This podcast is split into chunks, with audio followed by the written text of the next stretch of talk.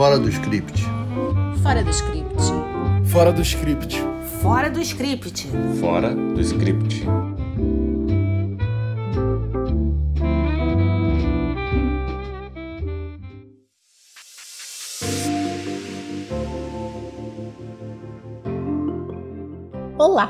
Estamos de volta com mais um episódio do nosso podcast Fora do Script. Como cinéfilos que somos, escolhemos dessa vez duas séries que tratam sobre fazer cinema e que estão em cartaz na Netflix.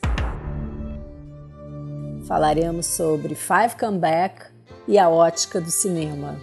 Se você gosta de cinema como a gente, são obras para se deliciar. Eu sou Denise, advogada e roteirista, apaixonada por direito e dramaturgia. Eu sou a Letícia, sou roteirista, jornalista e apaixonada por séries policiais, embora cada vez mais eu assista documentários e menos histórias de serial killer. E eu sou a Renata, jornalista e roteirista, apaixonada por filmes argentinos e europeus. Agora, um alerta: existem na Netflix duas séries chamadas Five Comeback sendo que uma é Five Come Back The Reference Films, mas não é desta que estamos falando. Se você for sensível a cenas realistas fortes, não caia nessa esparrela. Por engano, assisti ao primeiro episódio que sequer achei que ia terminar e quase não dormi. Depois percebi meu engano e foi só alegria assistir a outra, de apenas três episódios. A série trata basicamente de cinco icônicos diretores de Hollywood que se alistaram na Segunda Guerra para algo inédito: participar de um projeto do governo e usar o cinema para transmitir seu ponto de vista sobre o conflito. Propaganda? Sim, claro. O resultado foi a realização de cinejornais, filmes de ficção, algumas obras documentais. Para falar desses cinco diretores do passado nesse momento histórico, cinco diretores contemporâneos e de muito sucesso entram em cena. Steven Spielberg fala de William Miller, Francis Ford Coppola fala de John Huston, Guillermo del Toro fala de Frank Capra, Lawrence Kasdan de George Stevens e Paul Greengrass de John Ford. É uma série suculenta que mostra o impacto da guerra na vida e na obra desses diretores.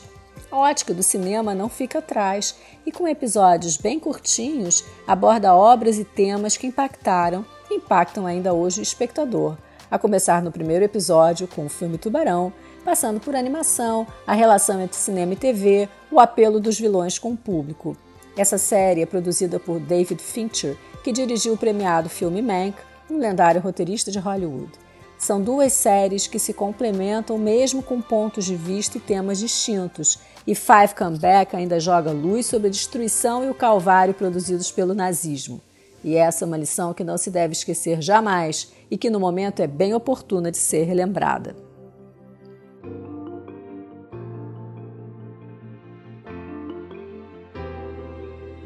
A estrutura narrativa das duas séries é bem tradicional e os roteiros, se não inovam, dão um recado de forma brilhante. São obras muito bem produzidas, com um trabalho fabuloso de imagens de época, né, Renata?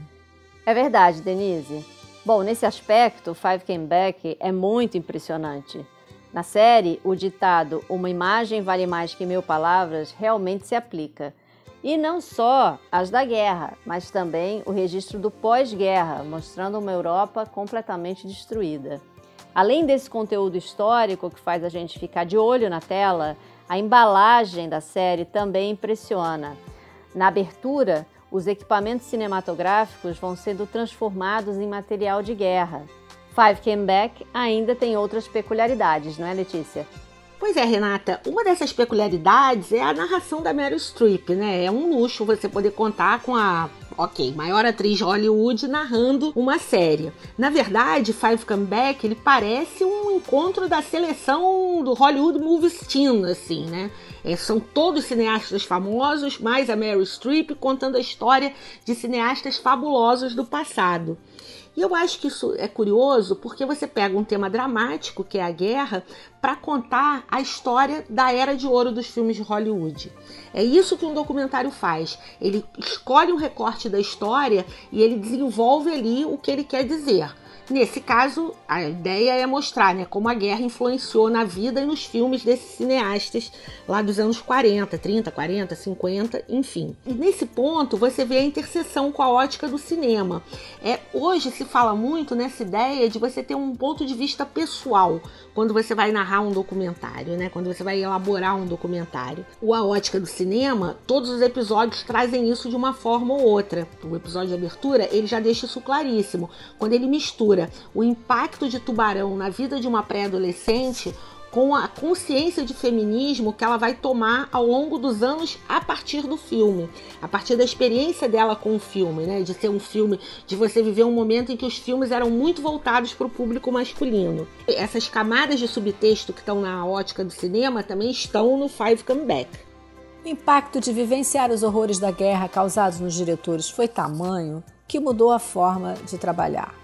Foi depois de terem estado nos campos de batalha que fizeram suas melhores obras, sem esquecer, claro, as que fizeram em campo. George Stevens, que até então fazia basicamente filmes de temática leve, e John Ford estiveram juntos filmando no dia D. Alguns dos filmes de Stevens serviram como prova no julgamento de nazistas do Tribunal de Nuremberg. Enfim, o mundo nunca mais foi o mesmo e certamente não seria diferente para esses diretores, artistas sensíveis que viram de perto os horrores da guerra. É, Denise, e para fazer os filmes, esses diretores não mediram esforços. O Frank Capra, por exemplo, começou a usar animações da Disney para o conflito ficar mais didático. Toda essa máquina da indústria do cinema que havia na época estava à disposição desses diretores, e eles souberam bem usar isso. Agora, enquanto esses cineastas queriam fazer arte, o governo dos Estados Unidos queria filmes de curta duração para exibir antes das atrações no cinema. Muitas vezes, os diretores tinham que reconstituir certas situações, afinal, faltava a eles esse know-how de documentário. O mesmo Frank Capra admitiu que nunca tinha visto um documentário, não é, Letícia? Pois é, Renata, eles nunca tinham visto um documentário e eles foram fazer documentário com a visão de um ficcionista. E isso é que dá sabor às histórias, porque toda história, se você parar para pensar, qualquer história, ela tem sempre um protagonista, um antagonista, tem tramas, tem começo, meio e fim, que é a base da ficção, aquela base clássica da ficção. Isso faz com que quando você vê tantos filmes que eles fizeram na guerra quanto os que eles fizeram no pós-guerra, eles são impregnados por esse espírito de realidade, né? Isso é fantástico. E assim, eu acho que mais do que tudo, o Five Come Back, ele fala dessa ideia de você usar o cinema como uma máquina de propaganda. Lógico que isso é uma coisa óbvia, todos os filmes hollywoodianos eles espalham esse American Way of Life pelo mundo, a ideia do cowboy, do lutador solitário. Só que na guerra você tem ali uma situação que ela é bem mais complexa. No caso do Five Comeback, você vê como esse espírito de nação ele se sobressai nesses filmes, né? Os americanos são uma nação, eles têm um conjunto de valores que, independente de raça, de gênero, de classe social, de escolaridade, funciona meio que para todo mundo. Lógico que eu estou falando de maneira muito grosso modo, de maneira muito leiga. E quando você para para pensar, a ideia que estava por trás desses filmes é um pouco parecida com a ideia da Leni Riefenstahl, que é a cineasta alemã, que fez vários filmes que faziam propaganda do nazismo. É evidente que os americanos estavam do lado certo da força, mas a ideia é a mesma. E em termos de cinema, tanto os americanos quanto a Lene foram muito bem sucedidos. Eu não estou falando da ideologia, porque a ideologia do nazismo é abominável e não tem que discutir. Mas o Five Comeback, ele mostra como os filmes hollywoodianos, esses filmes hollywoodianos de guerra, eles trabalharam com os conceitos mais clássicos de ficção no documentário. Isso é impressionante. Eu acho que a Denise também fala muito sobre isso, né, Denise? Five Comeback mostra como havia uma diferença na forma como os alemães e os japoneses eram retratados. Os alemães não eram monstruosos como os japoneses, o inimigo estava personificado na figura de Hitler. Outra coisa interessante é que os afrodescendentes motivados a se alistar sofreram racismo até por seus pares soldados. Era um tempo em que a masculinidade se revelava num espírito aventureiro e em atitudes de bravura. Era o tempo dos homens durões. É, Denise, e eu tive a impressão de que o William Wyler ficou mais na aeronáutica, enquanto o Frank Capra e os outros cineastas acompanhavam o exército. Já o João Ford, ele ficou mais na marinha. Mas, de qualquer forma, as Forças Armadas estavam bem representadas nesses filmes. Eu vou dizer uma coisa para vocês. Quando eu acabei de assistir o Five Come Back, eu só conseguia pensar em uma coisa. A Felicidade Não Se Compra, que é um ícone do cinema hollywoodiano, é o clássico que atravessa gerações, né? É aquele filme que nos Estados Unidos as pessoas assistem todo ano no Natal. Ele é fruto de uma experiência pós-guerra. O Frank Capra simplesmente ele criou uma ode à humanidade a partir dos horrores que ele viu na guerra. Então assim, não consigo, não me passa outra palavra na cabeça, né, além de gênio. Porque um filme que ele é tão simbólico, né? Não tem uma cena de guerra ali e ele representa tão bem aquele período do fim daquele horror, né? É, é tanto subtexto ali que dá, acho que dá para fazer um podcast, um episódio inteirinho falando dos subtextos ali quando você casa o Five Comeback com a felicidade não se compra.